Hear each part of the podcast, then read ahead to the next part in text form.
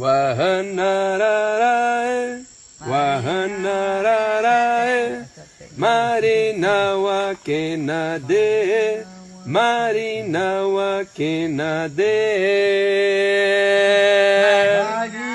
Wakenade, Marina Wakenade, Tabarini Rezawedane. É, esse canto significa, né? E, e a música, né? Do papagaio, né? Papagaio dando comida, né? Alimentando os seus, os seus filhos, né? São, seu ninho, né? Então, depois, é, Marina Maquinadei, que significa que é, nós, indígenas, nós somos é, médicos tradicionais, né? É, que canta a música tradicional para trazendo a força da natureza, né? Com isso a gente é, é, se fortalece muito, né? Porque nós indígenas temos sentimento, né? Pela natureza, nós sabemos usar a natureza. Então, é, esse canto significa isso, tá bom? Vozes do Planeta, com Paulina Chamorro. Vocês acabaram de ouvir no início o canto Caramari, entoado pelo Bruno, pelo Bruno Pereira, e na sequência o Toda Canamari, que gentilmente nos enviou essa explicação sobre o significado dessa música, desse som, dessa evocação feita e gravada e que viralizou, feita pelo Bruno Pereira e que se eternizou. Hoje aqui no Vozes do Planeta, nessa volta depois desse tempo grande, nós vamos ouvir as vozes do Javari falando sobre o Bruno Pereira, falando sobre os desafios que existem no Vale do Javari e falando também sobre o dom. Gentilmente, através do colega e amigo Felipe Milanês, jornalista e professor da Universidade Federal da Bahia, eh, tive contato então com Cora e com o Toda Canamari, que a gente vai ouvir aqui neste episódio. É muito dolorido, é muito dolorido, especialmente é, para quem conheceu, para quem teve acesso e também para todo mundo que trabalha com comunicação e talvez para todo mundo que queira um futuro melhor, que participe da defesa dos direitos dos povos indígenas, que quer a floresta em pé. Tudo isso que aconteceu, tudo isso que vem acontecendo na Amazônia são anos e anos de escalada de violência. O Brasil é um dos países que mais mata pessoas, é, que protegem direitos e a floresta em pé. E essa escalada de violência e essa escalada do desmatamento, ano após ano, nos últimos quatro anos, batendo recordes, tem transformado, como muito bem falou a Eliane Brum aqui neste podcast, a Amazônia em um campo de guerra. Essa é uma visão também já anunciada por outro colunista aqui do podcast, o Cláudio Ângelo, dizendo justamente que a partir de, né, desse limite ultrapassado entre desmatamento, entre violência no campo, entre fogo e tantas outras agressões à floresta e aos povos que defendem a floresta e que vivem na floresta, que tudo se transformou em um grande campo de guerra. E neste campo de guerra não existe uma proteção. Para quem está desse lado, para quem está em campo, o perigo é constante.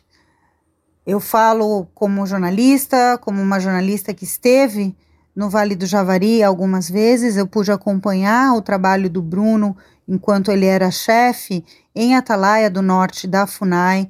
Ele é uma pessoa extremamente gentil, cuidadosa, é, comprometida, talvez seja essa a grande palavra. E nós estivemos lá a pedido do povo marubo, a pedido especificamente também do Beto Marubo, que vocês já ouviram algumas vezes aqui no podcast, para saber da situação de saúde dos povos do Vale do Javari.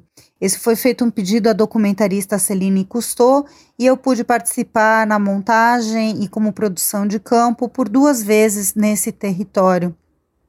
É especialmente duro saber, isso aconteceu em 2014 e 2015 e todos os alertas já vinham sendo feitos, tanto invasão por missionários, quanto invasão para ocupação do território, invasão para caça, para pesca, para o garimpo, tudo isso vinha acontecendo já há muito tempo e sendo avisado pelos eh, povos que estão no Vale do Javari. É o segundo maior território indígena, é onde está concentrado o maior número de povos isolados também. E, e é uma região ainda pristina, muito preservada, muito que precisa eh, ser uma área insubstituível, considerada aí pela conservação internacional. Foi em todo esse contexto que eu pude acompanhar e conhecer o Bruno Pereira é, no Vale do Javari e logo depois em muitas outras causas onde a gente se cruzou. Então, este é um episódio, como disse o amigo e colega Felipe Milanês, a gente precisa também falar sobre a beleza que foi o trabalho do Bruno, a dedicação do Bruno e de tantas outras pessoas que ainda estão em pé para uh, trabalhar pelos povos indígenas, para trabalhar pela Amazônia, pelo Javari. A mesma coisa eu digo como uma jornalista independente, com todo o trabalho do Dom Phillips, que também é um, era um jornalista independente, trabalhava para vários veículos, mas é especialmente dedicado a ouvir algo muito semelhante ao que a gente acompanha aqui há seis anos no podcast, ao ouvir as pessoas, ao ouvir os diferentes lados que acontecem na Amazônia, que acontecem em campo. Ser um jornalista em campo, em território, neste momento no Brasil, também tem sido um grande desafio e uma grande preocupação. Então, por isso, peço desculpas pela demora de retorno do podcast e agora a gente retorna com esta homenagem, ouvindo o povo Canamari, justamente o povo muito próximo, o povo que trouxe, que ensinou esse canto tão bonito que na voz do Bruno ficou eternizado. Então agora vocês ouvem o Toda Canamari contando mais sobre o Bruno e contando também quais são os desafios que ainda estão para o povo Canamari, também para o Vale do Javari. Né, o Bruno é, representava, né, aqui no Vale do Javari, né, como parceiro dos povos do Vale do Javari. Ele tomava ayahuasca, né, bebidas tradicionais, né, com nós, com o povo Canamari. Ele se deu bem com a gente, né, a gente ria junto, né, cantava junto, né? Então, ele se sentia muito assim, né, que faz parte, faz parte né, da família indígena do Vale de Avari. Então, ele, ele chegou muito assim, é, se aproximando muito com nós, fez amizade, trabalhando com a, com a gente, né, é, trabalhando com amor, né. É, ele gostava de, de, de, de fazer né, essa, esse trabalho que a gente vinha fazendo, né o que eles trazia para a gente, né, o conhecimento deles, né, o conhecimento da indígena, né, como fazem mapa, como que bate o ponto de, de invasores, né, tudo isso ele ensinava a gente, também. Nós aprendemos muito com eles também, ele também aprendeu com nós, né, cantar os cantos, né, Caramari. Então, é, outro, pelo Bruno, né, para, para a família do Bruno, que a gente, né, estamos muito tristes também, né, com a perda do Bruno, né. Nós aqui, coordenadores da Univaz, a gente queria, a gente vai mandar mensagem, né, para a família dele, né, com o que ele fazia, né, aqui no Vale de Avari, né. Ele para nós foi uma, uma grande, né, amigo, né, tipo uma família, né. O que nós queremos, né? Eu, como vice-coordenador da Univaja, o que nós queremos é, é mais proteção, né? Mais fiscalização dentro do rio Itaquaí, Ituí, Curuçá, né? Para poder é, tirar, né? Retirar os invasores que estão, né? É, tirando nossas caças, nossas pescas ilegal, né? Ilegalmente dentro da terra de Vale de Javari. E também precisamos, né? A mais presença do Estado, para presença do Polícia Federal, IBAMA, Polícia Civil, né? Para proteger é, é, é, a nossa terra e também proteger nós indígenas, né? É, nós queremos também mais funais, né, para trabalhar conosco, né, mais pessoas, né, da Funai para trabalhar na base, né, e para poder é, ajudar a gente a proteger nosso território. Vocês ouviram o Toda Canamari? Este foi um contato feito através, é, com a ajuda, mais uma vez, do amigo Felipe Milanês, jornalista, que vocês vão ouvir no final deste episódio do Vozes do Planeta. Agora vocês vão ouvir um trecho de um depoimento do Cora Canamari. A gente está ouvindo o povo Canamari hoje, neste especial Vozes do Javari, no Vozes do Planeta, justamente porque foi o povo Canamari é, muito próximo do Bruno também. Vocês já ouviram em outros episódios o Beto Marubo, Beto Marubo, grande amigo e colega do Bruno, é, não só nos tempos da FUNAI, como depois é, na Univaja, na União dos Povos do Vale do Javari. E agora vocês vão ouvir um trecho de um áudio enviado pelo Cora Canamari ao Felipe Milanês com esse pedido, com essa vontade de que fosse ecoada essa voz e o Felipe gentilmente nos forneceu aqui para o podcast. Vamos lá. Então, a, questão do Bruno, eu vou colocar aqui para você. O Bruno, para nós, para o povo Caramari, né? na chegada dele aqui, né? eu não me lembro qual tempo que ele chegou, né? Foi na questão da reestruturação da FUNAI, né? Que o Bruno chegou, né? Com outros parceiros e. E, o povo que ele começou a trabalhar, né? a se identificar, a gostar o povo Canamari. Ele dizer para mim, Corapo, o povo que me identifiquei, a passar a gostar mesmo assim, sabe? É o teu povo, Corapo. Esse povo é, é, muito legal de trabalhar. Assim, sabe? Eu gosto, eu me considero como povo Canamari. Sabe? E, e depois a gente começou a viajar juntos, sabe? Eu, Joseninha, né? Tudo a mesmo, né? Das aldeias do Maioasca e nessas nossas caminhadas, você não imaginava como era linda a brincadeira, cara, assim, sabe? Ele não, não tinha, assim, é, estranhava nada o que era a nossa cultura, sabe? O que a gente fazia, ele também fazia, comia, né? E gostava, sabe, cara? Se sente assim uma pessoa assim. É difícil de encontrar um, um cariuá do jeito que era o Bruno, né, cara, assim, sabe? Uma pessoa maravilhosa. Muito maravilhoso mesmo, assim, sabe? E ele conquistou as lideranças de Calamaria, né? E aí os parentes colocou o nome dele de Tuiu, né? Quem colocou o nome dele foi o Titio, né? É, o nosso cacique Marinauá, é, o Adu, né? Na aldeia Massapê. E ele foi um grande, assim, sabe? Ele tomava ayahuasca junto com a gente, assim, cantava, sabe? Nossa Senhora, cara, era um, era um cara extraordinário. É, essa pessoa, assim, sabe? E fui indo, fui indo, e ele assumiu a coordenação regional da FUNAI. Né?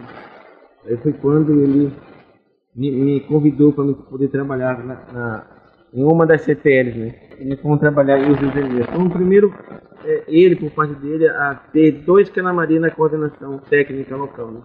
O José Linha Itaquaí com os Canamari e os Canamari Mairuna e Colina do Médio Javari. Né? Então ali tudo começou um trabalho fortemente, sabe? Assim, né? Dedicado ali, né? É, centralizando recursos, né? A gente fazia, as ações eram em campo, tudo, sabe? O cara era um cara, sabe, é, de outro nível, né? É, ou seja, um índio, um parente mesmo assim, sabe? É difícil encontrar uma pessoa desse assim, sabe? E a gente se tornou um, um grande amigo, sabe? Irmão mesmo assim, sabe? E quando morria algum parente, ele, sabe, ele, ele, ele chorava junto também, pô, sabe, bicho, aquele cara assim, que fica aí, sabe? Dedicou a nossa cultura, a nossa vida de povo Maria assim, sabe? E hoje, nas aldeias, as aldeias estão de luto, né, é, é, Felipe? De um grande perda que a gente teve, né? E depois aconteceu toda aquela questão, né? é, como o governo está fazendo agora novamente, sabe? Uma jogada é, sem, sem, sem raiz, sem tronco, sabe? Sem objetivo. Né? Foi quando os parentes Matias tiraram ele da coordenação, né? Aí veio tudo, aquela questão toda, sabe? E aí ele falava muito com nós, de ter um grupo, sabe? Um cara que passava a falar com nós, fosse por lá, né? É, e a partir daí também a gente saiu também. Eu saí antes, né? Eu saí antes do que ele, Josemia também. E como a gente fazia trabalho de fiscalização junto com a Polícia Federal, na época a FUNET tinha dinheiro, né? Porque é, essas forças policiais, exército, só vão se pagar diária para ele e que a gente fazia antes, né? A gente era constante a fazer fiscalização, pegar muita gente. E nós, passamos a ser perseguidos esses pescadores também. E com essa pressão, a gente viu tudinho e pedimos, cara, né? E infelizmente eu tive que pedir a minha generação, eu mesmo, né? Não gostando, pô, a gente chorou junto lá no dele, sabe? E aí ele falava, pô, pescorar, bicho. Eu não sei trabalhar assim, sem vocês dois, pô. Fiquem mais, vamos trabalhar junto. Né? Eu falei, cara, não, não dá, bicho, não dá porque é, eu não quero perder minha vida trabalhando pro governo, não. Né? Quero perder minha vida, talvez lá na frente, defendendo os índios e o povo, né, assim, meu cara. E aí a gente, eu, eu chorei junto com ele e tal, entreguei a carta e, sem querendo, ele aceitou a minha exoneração, né? E aí o Josimir tinha que sair por causa dessa pressão dos invasores vontade mas este foi o Cora Canamari, um áudio enviado ao Felipe Milanês e gentilmente cedido aqui, por o objetivo justamente era esse, de ecoar o símbolo e a força e o trabalho e a importância do Bruno Pereira para o Vale do Javari. Eu estou gravando isso neste momento, numa sexta-feira, onde é, chegam inúmeras imagens é, muito fortes e sensíveis do velório do Bruno Pereira. E o Bruno, em sua última missão, estava acompanhado então do jornalista Dom Phillips, que vinha fazendo um trabalho de ouvir diferentes vozes da Amazônia para a produção do seu livro. E agora a gente vai ouvir então o Felipe Milanês é, trazendo um pouco que amigo pessoal e de muitas conversas com o Dom Phillips, vai trazer um pouco para a gente é, dessa visão e do que foi esse trabalho do Dom e que ele vai seguir através de todos os jornalistas e, jornal e as mulheres jornalistas que estão aí na missão de reportar o que está acontecendo na Amazônia. Então agora a gente ouve o Felipe Milanês que vai nos trazer mais sobre o Dom nesta homenagem Vozes do Javari que o Vozes do Planeta presta. Olá, querida Paulina Chamorro, prezados ouvintes do Vozes do Planeta. Aqui quem fala é Felipe Milanês. Eu sou professor da UFBA, Universidade Federal da Bahia, e trabalho há mais ou menos uns 20 anos na Amazônia com o tema de conflitos ecológicos, conflitos ambientais é, e a luta é, indígena por seus direitos e pelas defesas dos territórios. Eu queria, antes de mais nada, expressar minha dor, minha tristeza e minha profunda solidariedade aos familiares do Dom Phillips e do Bruno Pereira, principalmente às suas viúvas, a Alessandra e a Beatriz, é, e, e, dizer que estamos é, juntos na luta por justiça expressar todo o meu apoio pela luta, é, solidariedade e de que esse processo vai ser longo, um processo de é, defesa da memória deles, da dignidade da luta deles e contra a impunidade. Eu quero me somar a todas essas forças que estão indignadas no Brasil hoje, a todas essas vozes, para a gente conseguir juntos construir um país diferente, defender a natureza junto com os povos indígenas e imaginar um futuro aí onde todo mundo tenha espaço, todo mundo tenha o seu lugar, onde as diferenças não sejam um problema e aonde é, o direito de trabalho e de ativismo e de militância seja respeitado, os direitos políticos dessas visões de mundo sejam respeitados e não sejam é, motivo para agressões tão brutais e tão trágicas é, como o Bruno e o Dom foram vítimas. O Bruno e o Dom compuseram nesses últimos anos uma parceria fantástica de defesa da vida indígena, da, dos territórios indígenas. O Darcy Ribeiro, é, no livro Os Índios e a Civilização, ele destaca a importância histórica que a imprensa teve em denunciar a, as violências contra os povos indígenas e que teriam impedido, através da denúncia da imprensa e do constrangimento da sociedade, é, e teriam conseguido impedir uma série de violências e massacres e genocídios.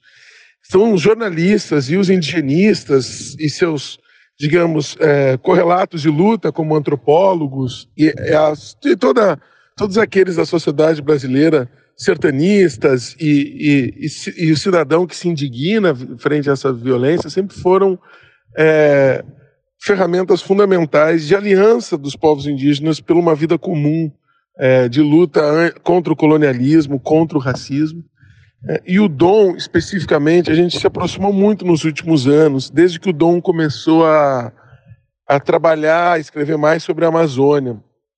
Em 2018, Dom fez uma expedição com o Bruno e ele fez um trabalho belíssimo é, que mostrava a importância, a dedicação do Bruno, a sua visão, a importância do trabalho dele, a coragem do Bruno em enfrentar questões extremamente complexas, como é, conflitos entre povos indígenas que foram provocados pelas intervenções erradas e pela violência do colonialismo do Estado historicamente, né, o Vale do Javari é um lugar onde há muitos anos há, há conflito, é um lugar que foi impactado muito é, profundamente pela ditadura militar. A ditadura provocou centenas de mortes de indígenas nos contatos forçados, como dos Matis, dos Maioruna. É, e o Bruno, ele teve muita uh, inteligência, estratégia, é, reflexão, coragem, praxis para enfrentar grandes problemas que afetam o Vale do Javali, entre eles essas invasões mais recentes de madeireiros, de é, pescadores, as rotas do narcotráfico. E o Dom se somou a essa parceria como a voz pública, né, como a possibilidade de expor para a opinião pública internacional a luta, a beleza da luta e a violência dos processos de invasão e de violência e de genocídio lá no Vale do Javari. O Dom vinha escrevendo um livro sobre como salvar a Amazônia. É, ele compartilhou comigo algumas das ideias, algumas angústias da pesquisa que ele vinha fazendo. E nesse processo, é, eu era uma fonte, eu me tornei uma fonte do Dom e posteriormente a gente se tornou amigos, sobretudo depois que ele se mudou para Salvador e a gente teve chance de ter um convívio mais próximo e muito prazeroso, é, andando de, de stand-up na Baía de Todos os Santos, parando nas praias é, para conversar, alguns isolamentos que a gente tinha o privilégio né, de estar na Bahia durante a pandemia. E nessas longas conversas, é, conversas abertas, francas sobre é, a Amazônia, não era não era uma entrevista, né? O Dom iria me entrevistar agora para o livro. A gente estava combinando de fazer essa entrevista pessoalmente. Mas era mais uma conversa, uma troca franca de ideias, de aproximações, de redes de contato. E, e para a gente é, se ver um ao outro também nesse papel. Eu, como um branco brasileiro, é, hoje ocupando um papel de pesquisador, mas que já fui é jornalista, e aí trabalhando na, na, pesquisa e na pedagogia numa universidade, e o Dom como um branco gringo, é, inglês, de fora, e com a possibilidade de acessar as vozes, a visibilidade internacional para a promoção dessas vozes aqui no Brasil.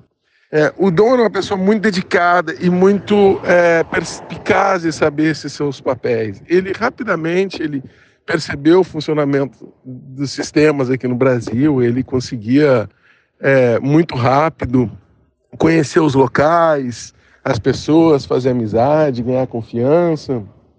Me lembro quando eu apresentei, eu, eu tinha indicado para ele que no Porto da Barra era um bom lugar para a gente fazer stand-up, mas eu não sabia como é que estava o sistema lá de aluguel com a pandemia. Ele foi um dia antes da gente se encontrar lá, ele já tinha mapeado todos os preços, as possibilidades de aluguel, em todas as praias ali no entorno também. Era um cara super descolado, muito, muito simpático, muito carismático. Teve um episódio na pandemia que eu recebi uma denúncia de racismo no Pará quando a prefeitura editou um decreto que proibia os indígenas caiapó de circularem pela cidade, isso em pau d'arco, do lado da terra indígena Las Casas, como se os indígenas estivessem promovendo a infecção do coronavírus. É, alguns amigos caiapó me procuraram, fontes que eu dei na FUNAI, e aí eu pensava, o que, que eu posso fazer com isso? E aí o Dom estava interessado nessas pautas é, de luta, essas pautas realmente comprometidas, necessidade de expor a tragédia na Amazônia, né? E aí eu combinei com ele, ele fez um trabalho é, incrível, passei fontes para ele, ele correu atrás, ele foi atrás do Ministério Público e ele fez um posicionamento tão, tão importante sobre o papel da luta antirracista aqui no Brasil e o papel do estrangeiro em expor para a opinião pública internacional o que, que acontece aqui no Brasil e criar um constrangimento para os colonialistas e para os racistas no Brasil. Logo que saiu a matéria do Dom, é, a notícia chegou lá de que isso já estava tendo impacto, chegou no local, né, de que já estava tendo impacto internacional e, e, no dia seguinte foi suspensa a medida. Eu achei esse posicionamento do Dom, o compromisso dele, aquela vontade de entender melhor, expor, denunciar, um compromisso ético fabuloso e depois isso ia se repetindo todo momento com o Dom, uma pessoa extremamente sensível e inteligente o dom foi mudando conforme ele foi se aproximando dos temas da Amazônia. A Amazônia muda gente. Não tem como a gente trabalhar na Amazônia e sair igual quando a gente vai para lá, conhece a dura realidade, conhece a beleza, os encantamentos. Nós nos mudamos nesse espelho que é a Amazônia. O dom mudou, eu mudei. Nós nos mudamos mutuamente nos nossos diálogos, revendo as nossas posições. E eu não conheço o trabalho do Dom anteriormente a o engajamento dele com as questões da Amazônia, mas desde quando ele começou a escrever sobre a Amazônia, reflete um jornalista extremamente dedicado e comprometido com as lutas sociais, com as lutas ecológicas, com a justiça é, e compartilhando a indignação diante da destruição acelerada da Amazônia promovida pelo governo Bolsonaro. O Dom era um ativista dentro desse campo do jornalismo, um ativista no sentido de que acreditava no seu trabalho e que seu trabalho era uma ação, uma missão que ele deveria fazer. É, ele acreditava na importância do jornalismo, então ele fazia um jornalismo com muita convicção, com muita é, qualidade, com muito talento também. Então era, é, conseguia fazer textos bonitos, é, envolventes, que é, convidasse o leitor para conhecer aquela realidade e ao mesmo tempo que ele trazia investigações profundas, que ele sabia como ir, buscar as informações, como ouvir as pessoas diferentes em campo, ouvir todos os lados do conflito, sem que no seu texto ele se posicionasse de uma forma, digamos, imparcial. Ele não era imparcial. O trabalho que eu conheço do Dom um trabalho muito parcial, sempre parcial da luta da justiça, é, num texto para visibilizar a parte oprimida, os lados mais fracos, os lados que estão sendo vítimas da covardia, da sanha, é, do saque. Então o Dom tinha um, um, uma, um, compromisso nesse sentido. Quando ele falava de o, o, livro, as poucas conversas que a gente teve, né, algumas que foram bastante profundas assim, mas é, e que me chamaram muita atenção sobre o livro, é que ele queria entender como salvar a Amazônia, porque nós estamos já desgastados de tanta notícia ruim. É, e, e, a visão dele era quem que está promovendo mesmo essa é, a, a, a, ideia de salvar a Amazônia, quem que está salvando a Amazônia para que essas vozes pudessem ser mais conhecidas, mais apoiadas e, e possivelmente construir novas alianças em defesa da Amazônia. Então ele tinha, ele estava escutando, fazendo muitas entrevistas, escutando muita gente diferente, indo para as aldeias, indo para as comunidades, também circulando no ambiente de pesquisa. E sempre se mostrava muito atencioso para ouvir, muito paciente, uma pessoa que gostava de escutar histórias. É, então ele nos deixava falar, ele fazia perguntas e a gente ou comentários e a gente falava, Dom nunca nos interrompia, sempre um cara muito elegante, uma pessoa é, muito atenciosa, assim, que se sabia se colocar numa posição de humildade da escuta é, uma, um, que é, era uma característica do Dom, um treinamento que ele deve ter desenvolvido ao longo da vida e, sobretudo, quando ele chegou no Brasil, para andar com muito cuidado por aqui, para fazer comentários sempre muito cuidadosos, para jamais se colocar numa posição de um colonialista. O Dom era um antirracista e um anticolonialista e um anti-imperialista. Ele era um inglês contra a monarquia, pró-república, pró-igualdade, numa dessas conversas que nós tivemos, eu me lembro que o Dom, é, eu estava comentando com ele sobre a necessidade da gente ter um compromisso e, e compartilhar as lutas da Amazônia, onde a gente não poderia é, ser, digamos assim, imparcial ou, ou não pelados. E o Dom compartilhou comigo a experiência dele da Inglaterra, para dizer que ele era uma pessoa inglesa, mas de luta, uma origem de luta, uma pessoa que vem é, da, das classes populares, das classes trabalhadoras é, do norte da Inglaterra, da região de Liverpool, classe que sofreu muito com o avanço do neoliberalismo pela Margaret Thatcher, que viu os empregos evaporarem com o neoliberalismo, uma classe sofrida que não, não tinha os privilégios é, do império, mas tinha também muito né, o sofrimento imposto dentro da Inglaterra pela violência do capitalismo do império inglês.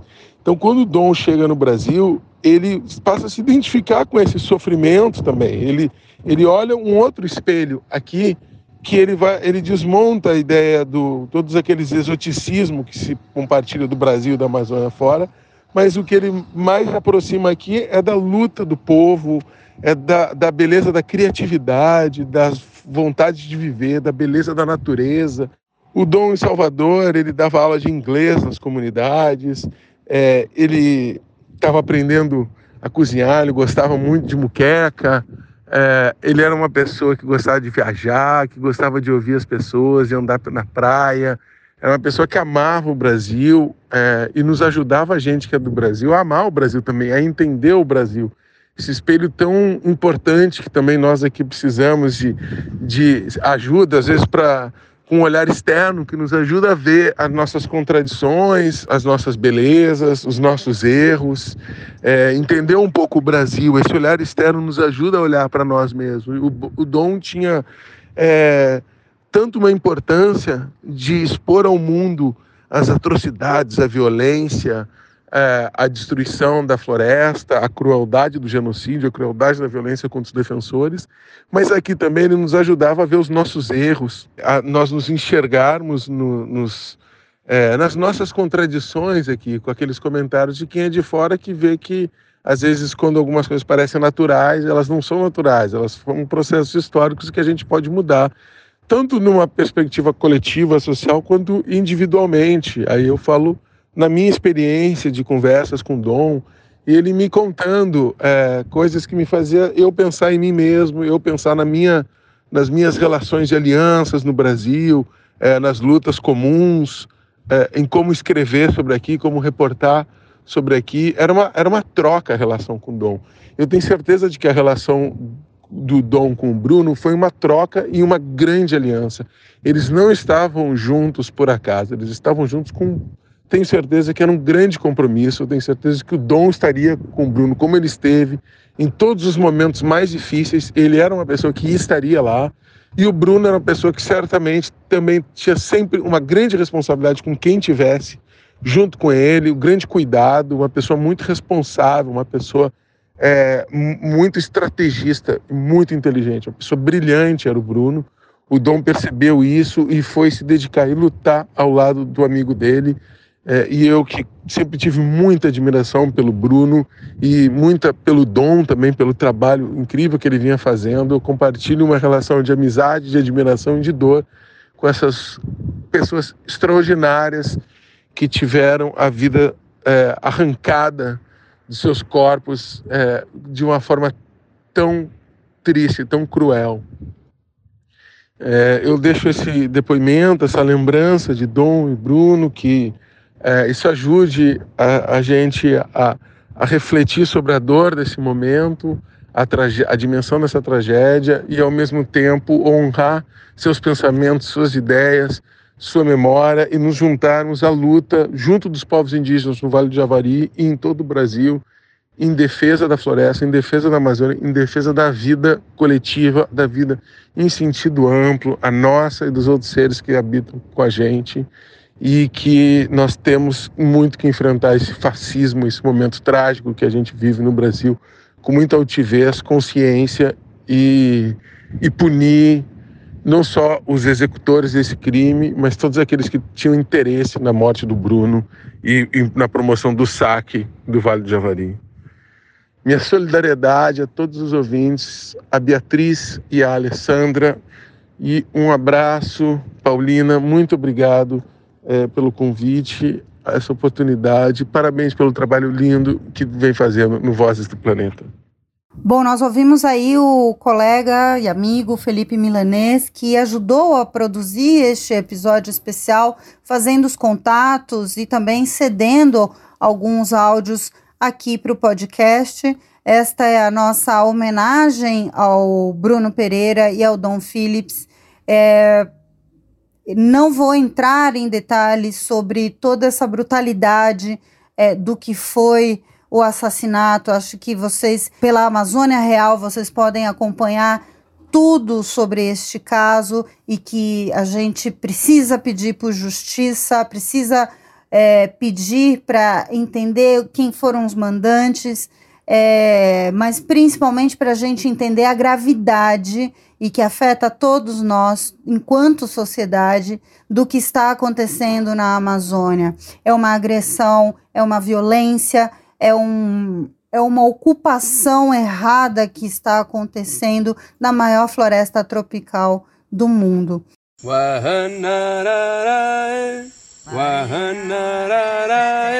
Então eu deixo aqui este episódio que a gente ouviu as vozes do Vale do Javari é, pedindo por justiça, por dom, pelo Bruno e dizendo que a gente vai continuar aqui ouvindo todas as vozes que são importantes, as vozes do planeta.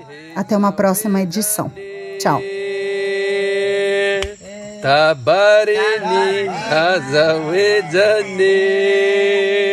Agora.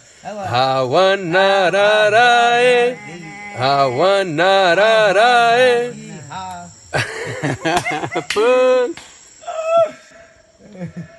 Calamari. Calamari. Calamari.